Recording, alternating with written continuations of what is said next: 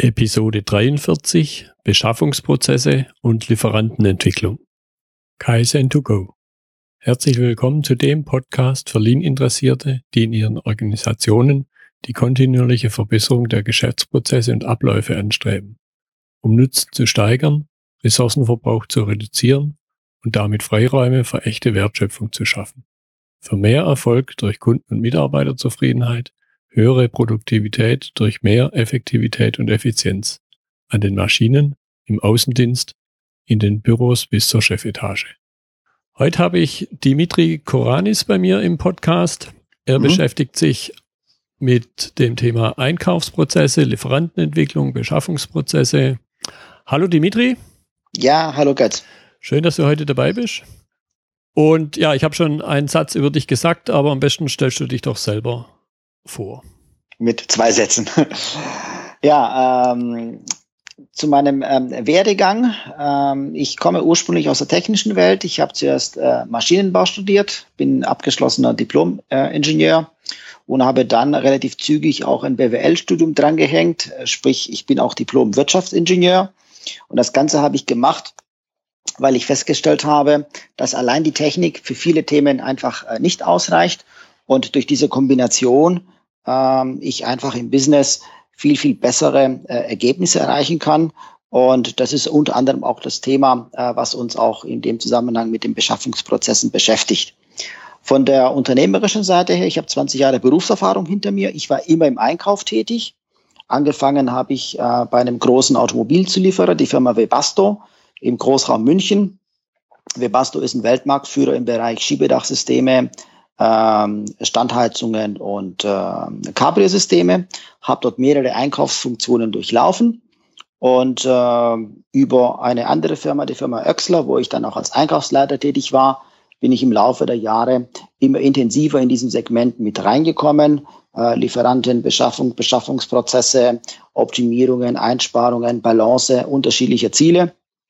Führte mich dann mein Weg dann dahin, dass ich jetzt seit zehn Jahren auf eigenen Beinen unterwegs bin und unterstütze dabei meine Kunden in zweierlei Hinsicht. Einerseits ähm, nachhaltig Geld einsparen und gleichzeitig auch äh, Zeit einzusparen. Das Ganze, ähm, dafür gibt es drei Varianten. Die erste Variante ist, dass ich als Unternehmensberater oder Interimsmanager bei Industriebetrieben tätig bin und dann dort ähm, äh, mit den äh, äh, Mitarbeitern des Unternehmens äh, Beschaffungsprozesse optimiere, Einsparungen generiere, Lieferanten entwickle ähm, und dergleichen. Entweder beratend, wie gesagt, oder als Interimsmanager. Dann gibt es die Variante, dass ich das Ganze als Trainer und Coach äh, für ein Unternehmen mache, im Sinne der Weiterbildung. Äh, wie baut man ein Lieferantmanagementsystem auf? Wie baut man ein Risikomanagementsystem auf? Welche strategischen Instrumente gibt es, um ähm, dem Unternehmen äh, methodisch ähm, dabei weiterzuhelfen. Und die dritte Variante ist, dass wir als Einkaufsgemeinschaft äh, einen Teil dieser Tätigkeiten für die Unternehmen übernehmen und dann über gebündeltes Volumen einerseits dem Kunden äh, einen Mehrwert liefern im Sinne von bessere Preise, gleichzeitig auch Zeitersparnis generieren und umgekehrt auch den Beweis erbringen, dass viele Sachen sehr gut über einen, einen, äh, einen guten, schlanken Prozess ähm, abbildbar sind und dadurch sich der Kunde auch für seine Kernprozesse und seine Kernwarengruppen fokussieren kann. Das ist das, was wir machen und ähm, und ich freue mich auch auf das Interview mit dir. Mhm. Okay. Jetzt äh, kam das ja schon ein, zwei Stichworten zur Sprache. Einerseits mhm. gehören Einkaufsprozesse, zumindest mal in meinem Weltbild, ja zu den Unterstützungsprozessen, nicht zu den Leistungsprozessen. Mhm. Andererseits ist es ja aber so, jeden Euro, den ich im Einkauf spare, schlägt mir eins zu eins in die Bilanz durch. Richtig. Wie, wie gehen also Unternehmen mit diesem, mit diesem Spagat vielleicht auch zwischen einerseits Unterstützungsprozess, andererseits so direkt aufs Geschäft äh, wirkbar? Wie gehen Unternehmen damit um? Welche Rolle spielt der Beschaffungsprozess in der Regel? Ähm, da sind wir mittendrin im Wandel. Historisch gesehen ähm, hat eine sehr große Welle angefangen in den 90er Jahren, getrieben von der Automobilindustrie, ähm, die genau diesen Sachverhalt äh, ganz intensiv erkannt hat und über viele methodische Ansätze versucht hat, den Einkauf über die ents entsprechenden Beschaffungsprozesse zu positionieren, sodass man eine bessere Balance hinkriegt, weil die festgestellt haben, äh, korrekterweise, ne, jeden Euro, äh, den ich vorne oder damals D-Mark äh, nicht ausgeben muss, den muss ich hintenrum über den Vertrieb nicht doppelt oder manchmal auch dreifach wieder reinholen. Und, und dort wurde angesetzt, äh, über den Einkauf genau diese Thematik zu optimieren.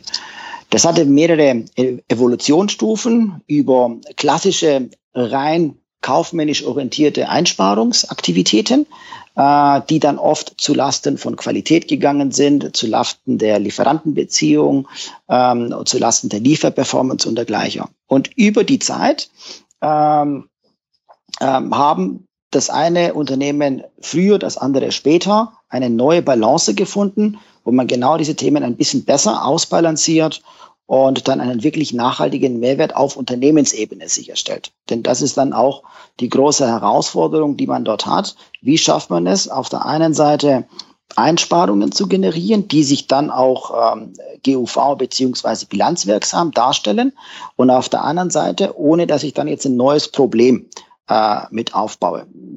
Ein Klassiker ist, ähm, der Einkauf äh, kauft größere Mengen ein, hat dadurch bessere Preise, und auf der anderen Seite äh, zerschießt es mich äh, mein Lager, weil ich davon wiederum zu viel habe. Dadurch habe ich gebundenes Kapital und dergleichen. Und in diesem ganzen ähm, Umfeld bewegen sich die Unternehmen. Die Rolle des Einkaufs wird immer umfangreicher, ähm, geht mehr in Richtung Beschaffung, in Richtung Procurement und nicht nur dem engen Sinne der, der, des Einkaufes. Und dort hat der Einkauf sehr wohl viele Hebel, ähm, die sich ähm, auf der GUV beziehungsweise der Bilanz äh, widerspiegeln. Ein einfaches Beispiel. In der Bilanz gibt es ähm, das Umlaufvermögen und eine Position des Umlaufvermögens ist zum Beispiel das Thema Lager. So, und beim Thema Lager kann jetzt der Einkauf über zum Beispiel das entsprechende Mengengerüst, das mit den Lieferanten verhandelt ist, aktiv äh, die Lagerhöhe und die Lagermenge mit dem entsprechenden Wert äh, aktiv beeinflussen. Gleichzeitig kann er aber auch sagen, okay, ich habe die gleiche, äh, den gleichen Lagerwert, ähm, aber der ist anders bestückt, indem ich andere Artikel mehr im Lager habe und, ähm, und hochwertige Artikel zum Beispiel weniger im Lager habe. Am Ende ist es trotzdem der gleiche Lagerwert. Und das sind so Beispiele, wie jetzt der Einkauf ganz aktiv da Einfluss nehmen kann. Und je enger sich auch mit der kaufmännischen Abteilung abstimmt, haben wir auch zielgerichteter auch einen entsprechenden Effekt. Mhm. Und ja, bei dem Stichwort Lage werde ich natürlich immer aufmerksam, mhm. weil es jetzt in meinem Weltbild ja zu den sieben Verschwendungsarten gehört. Richtig. Das heißt, äh, als, als Lean-Mensch interessiert mich gar nicht, was in der Bilanz steht. Äh, ja. Die Position, die stört grundsätzlich. Ja. Das heißt, ich habe daraus gehört, die nennen wir es mal, die Integration in die anderen Geschäftsprozesse nimmt weiter zu.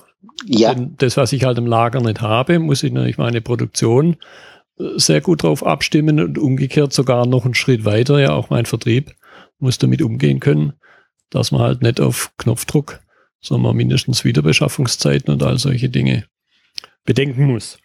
Genau. Genau. Also Lager an sich ähm, ich sage ja oft, äh, Lager ist nichts anderes als Angst vor Nichtbelieferung. Ja.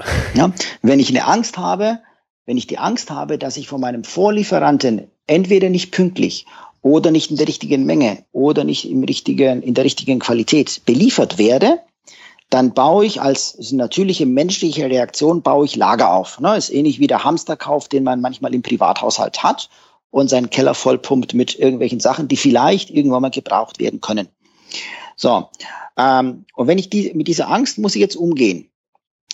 Die einfachste natürliche Reaktion ist, dass man Lager aufbaut. Wenn wir jetzt aber sagen, Lager brauchen wir eigentlich nicht, beziehungsweise ich brauche Lager für die Sachen, wo es definitiv auch Sinn macht, ne, dann beginnt plötzlich ähm, die Situation, wo man sich jetzt inhaltlich ein bisschen mehr mit diesem Thema auseinandersetzt. Und dann geht es dann darum zu überlegen, äh, was sind die wahren Ursachen für diese Lagerentwicklung. Ja? Ähm, ist es, weil der Lieferant eine schlechte Lieferperformance hat? Na, dann wäre das Lageraufbau nichts anderes als, ich nehme die Verantwortung vom Lieferanten weg und übernehme sie selber. Das ist nicht so intelligent. Da muss ich dann irgendwann mal gucken, dass ich dann über den Lieferanten, eine Lieferantenentwicklung, das so hingestalte, dass es optimiert wird.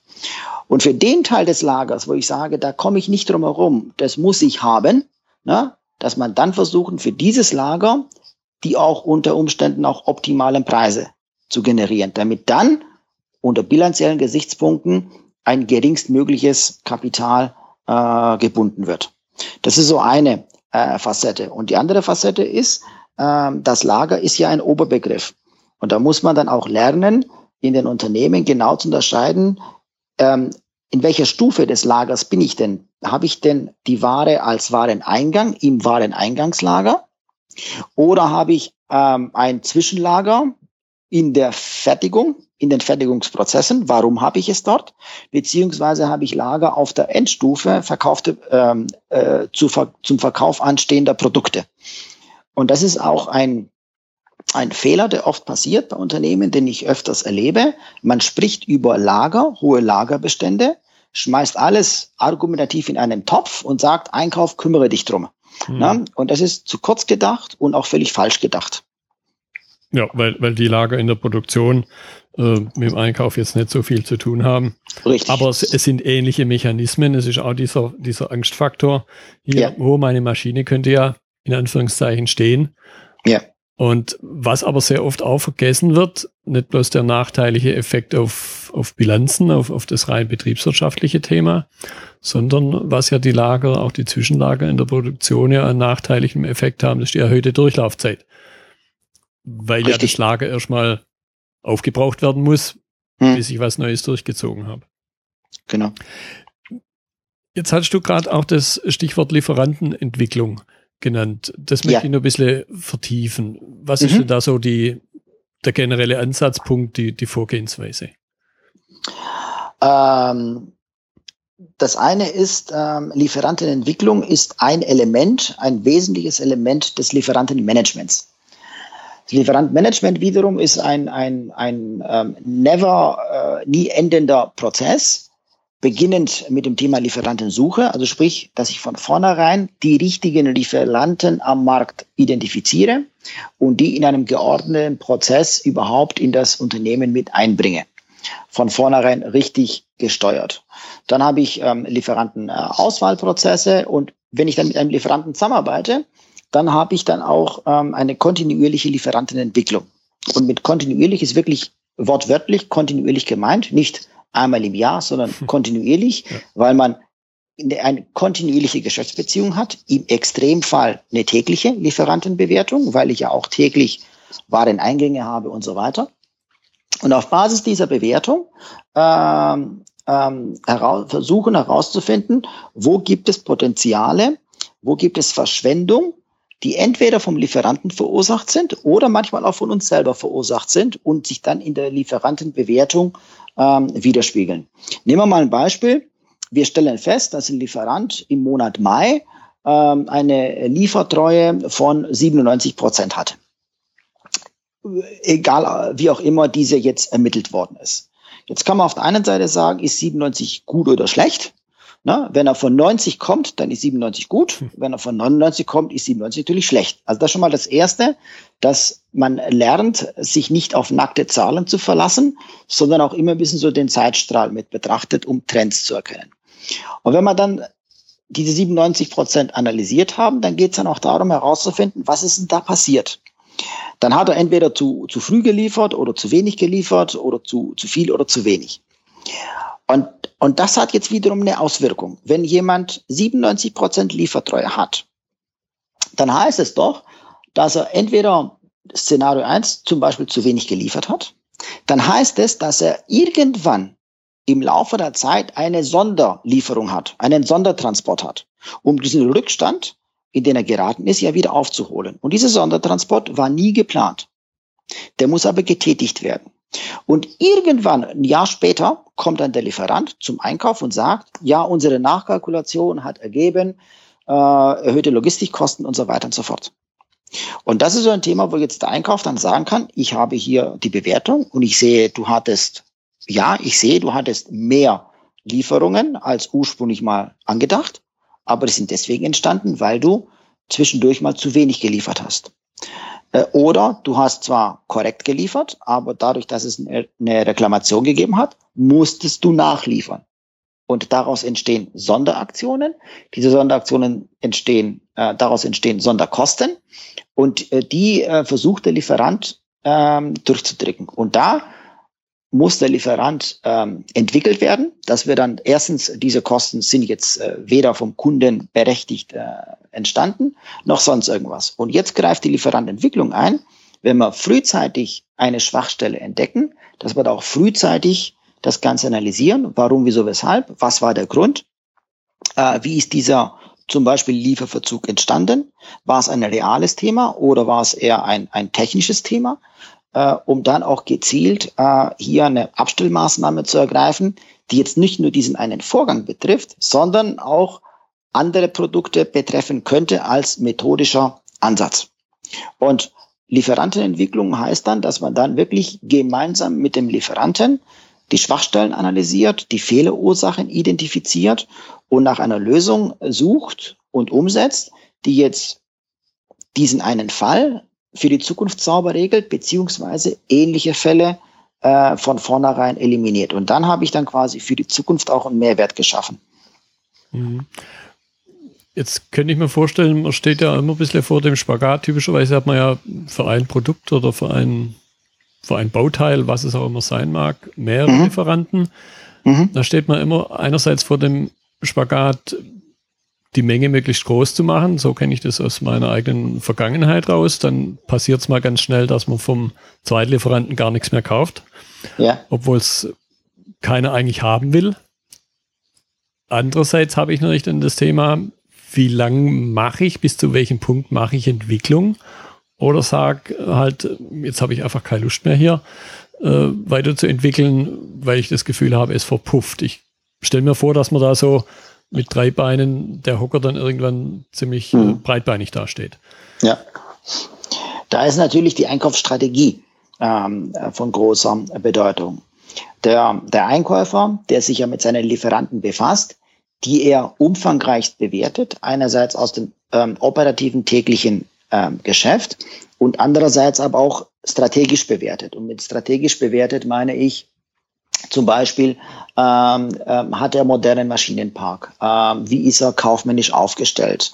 Äh, wie ist sein Kundenportfolio? Wie ist sein Märkteportfolio? Sind wir abhängig von ihm oder ist er abhängig von uns? Ähm, Gibt es irgendwelche Diskrepanzen bis hin zum Thema, wie insolvenzgefährdet ist er? Auf dieser Basis ähm, sollte der Einkauf ähm, seine, seine Ziele und Strategie ableiten, mit welchen Lieferanten will ich mehr Geschäft machen und mit welchen Lieferanten will ich weniger Geschäft machen, bis hin zum Thema, dass er die gegebenenfalls abbaut.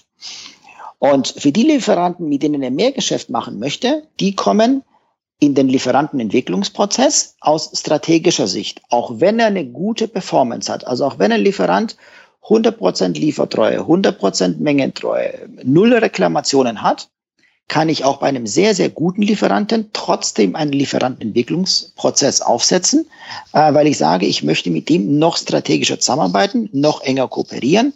Äh, zum Beispiel, dass man sagt, der Lieferant ist schon in der Produktentwicklungsphase äh, mit integriert, weil man dort mit dem Spezialisten, mit dem Lieferanten, der eh schon top ist und ich mich auf ihn verlassen kann, er mit dazu beiträgt, dass ich von vornherein schon mit geringen Kosten ein neues Produkt in den Markt bringe und nicht erst im Nachhinein versuche, Kosten zu reduzieren. Das ist so eine äh, Geschichte. Die andere Geschichte ist, dass Lieferanten aus dem operativen Geschäft die ein oder andere, ich sende mal, mittelmäßige oder schlechtere Bewertung haben. Dann müssen wir gucken, wie wir diese Lieferanten ähm, äh, nach oben hin äh, verbessern. Wo jetzt die Grenze ist, das hängt wiederum davon ab, äh, wie ist meine grundsätzliche Planung mit den Lieferanten und wohin gehe ich weiter. Es ist aber sehr hilfreich, wenn man sich von vornherein auch Korridore definiert. Ich kenne es von einem äh, Automobilzulieferer zum Beispiel, der gesagt hat, wenn ein Lieferant von grün, also in dem Fall Top-Bewertung, auf gelb, also mittelmäßige Bewertung zurückfällt, unabhängig welche Kriterien da jetzt mit reinkommen, hat er für sich gesagt, diese Lieferanten müssen innerhalb von sechs bis maximal zwölf Monaten wieder auf grün sein. Und dafür hat er auch Pflichtmaßnahmen definiert. Das heißt, ähm, eine Bewertung, um daraus dann eine Entwicklung abzuleiten, macht nur dann Sinn, wenn ich auch Pflichtmaßnahmen definiere. Und dieses Unternehmen hat gesagt, sobald ein Lieferant von grün auf gelb runterfällt, dann muss innerhalb dieses Zeitraums ein Audit zum Beispiel stattfinden. Dann muss äh, von der Geschäftsleitung eine Zustimmung da sein für bestimmte Maßnahmenpläne. Denn es macht überhaupt keinen Sinn, einen Lieferanten auf der Arbeitsebene zu entwickeln, aber die Geschäftsleitung steht nicht dahinter oder ist nicht bereit, ähm, ein Budget zur Verfügung zu stellen, um das eine oder andere zu verbessern. Ja. Dann macht es unter Umständen irgendwann mal vielleicht mehr Sinn zu sagen, okay, dann lass uns nur für solche Produkttypen zusammenarbeiten, die vielleicht nicht so kritisch sind und vielleicht irgendwann mal ähm, auch die Geschäftsbeziehung beenden. Mhm. Das wäre jetzt wirklich Extremfall. Mhm. Das ist dann die, dieser Aspekt, äh, kann er nicht oder will er nicht. Genau, ja. genau, genau. Okay. Genau. Jetzt haben wir sehr stark ja die, die Brille des, des Kunden aufgehabt, der, der mhm. was beschafft. Wenn wir jetzt ja. mal umgekehrt mal die Brille des Lieferanten aufsetzen, was wären so ein paar Tipps an den Lieferanten? Denn ein Stück weit ist ja fast jeder irgendwo auch Lieferant. Ja. Um, um sich da selbst weiterzuentwickeln, was wären so ein paar Tipps von dir?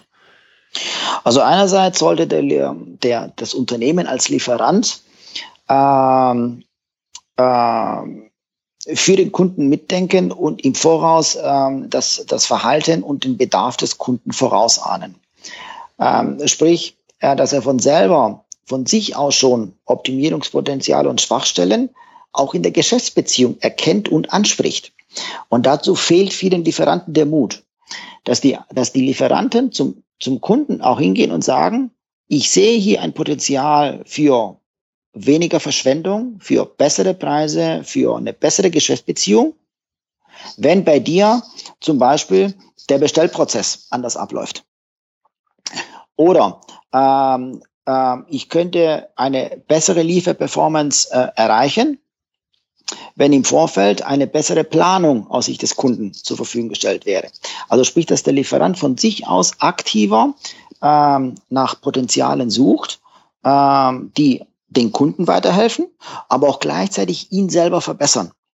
Und wenn er sich selber verbessert, dann kann er dieses Optimierungspotenzial auch für alle anderen Kunden anwenden und dadurch schafft er dort unter anderem auch größere Gewinne und größere Margen. Ja.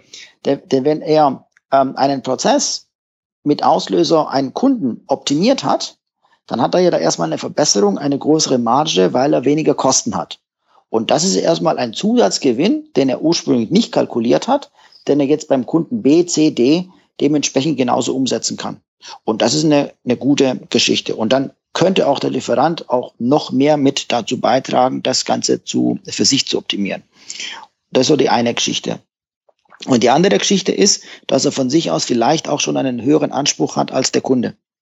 Also sein eigener Antrieb, etwas mhm. zu verbessern, sein eigener Antrieb, ähm, nach Ideen zu forschen und sein eigener Antrieb, Kosten von vornherein zu vermeiden, anstatt im Nachgang Kosten zu reduzieren.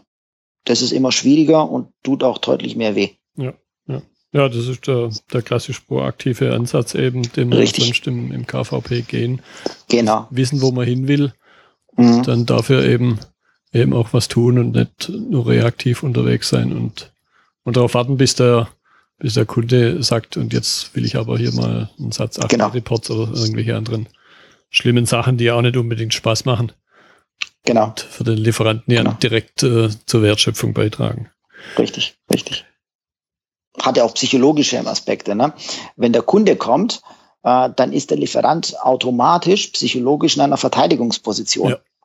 Ne? Und Verteidigungsposition heißt, dann ist er am Reagieren und versucht erstmal zu verteidigen und äh, die, die, das, was er als Angriff wahrnimmt, erstmal abzuwehren. Ne? Dabei ist es erstmal kein Angriff, sondern gut, viele Einkäufer machen auch den Fehler und greifen den Lieferanten an. Also dann sind die Einkäufer teilweise selber schuld, ne? wenn sie da auf Gegenwehr stoßen. Aber äh, der, der Lieferant ist grundsätzlich erstmal in einer Verteidigungsposition, weil ein anderer was entdeckt hat, ist wie beim kleinen Kind, mhm. ups, du wurdest von Mama oder Papa erwischt, weil du irgendwas falsch gemacht hast. Ne? Und dieses Schema, das liegt irgendwo anscheinend in den Köpfen der Menschen bis im Erwachsenenalter, egal ob man jetzt Führungsposition hat oder nicht, und dann kommt dann so eine natürliche Reaktion heraus. Ne? Und das ist nicht zielführend. Ja, das ist eine ganz gefährliche Sache, weil letztendlich ich frage ja durchaus zu Recht nach dem Warum. Mhm. Und wenn man zum Beispiel, du hast vorhin auch das Stichwort äh, Training und Coaching genannt, da ist natürlich die Warum-Frage eigentlich völlig verboten. Ja. Und äh, selbst genau. mit, mit, dem Wort an sich kann man das ja so und so stellen und dann hat das Richtig. eine völlig andere Wirkung. Und, genau. Ja, ja, okay. Gut, was wären so ein bisschen zum Abschluss, was wären für dich Tipps für beide Seiten, was sie tun können, um die Zusammenarbeit zu optimieren? Ähm, öfters miteinander reden. Ja. Und zwar inhaltlich ähm, miteinander reden. Ähm, es geht wirklich mit Banalitäten los, äh, dass man gemeinsames Verständnis auch für Definitionen entwickelt. Einfaches Beispiel. Ähm, ein Kunde ähm, ähm, redete von Stückzahlen pro Woche und meinte fünf Tage Arbeitswoche. Okay. Der Lieferant redete von Stück pro Woche und meinte sechs Tage pro Woche. Mhm. Und diese zwei Unternehmen, die arbeiten schon über zehn Jahre zusammen. Okay. Ja, aber man hat kein gemeinsames Verständnis. Also das ist die eine Geschichte.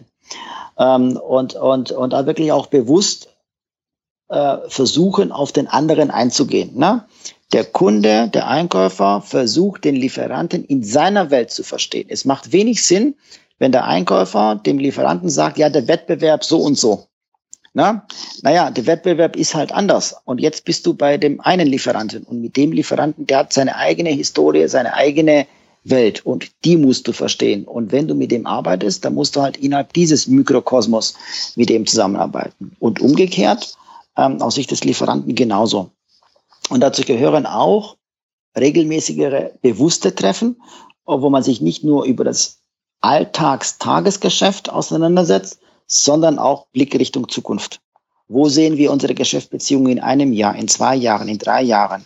Na, wenn der Kunde sagt, ich möchte links rum marschieren, ähm, und äh, da muss der, sich, der Lieferant sich überlegen, will ich links rum mit diesem Kunden weitermachen? Mhm. Oder plane ich eine andere Richtung?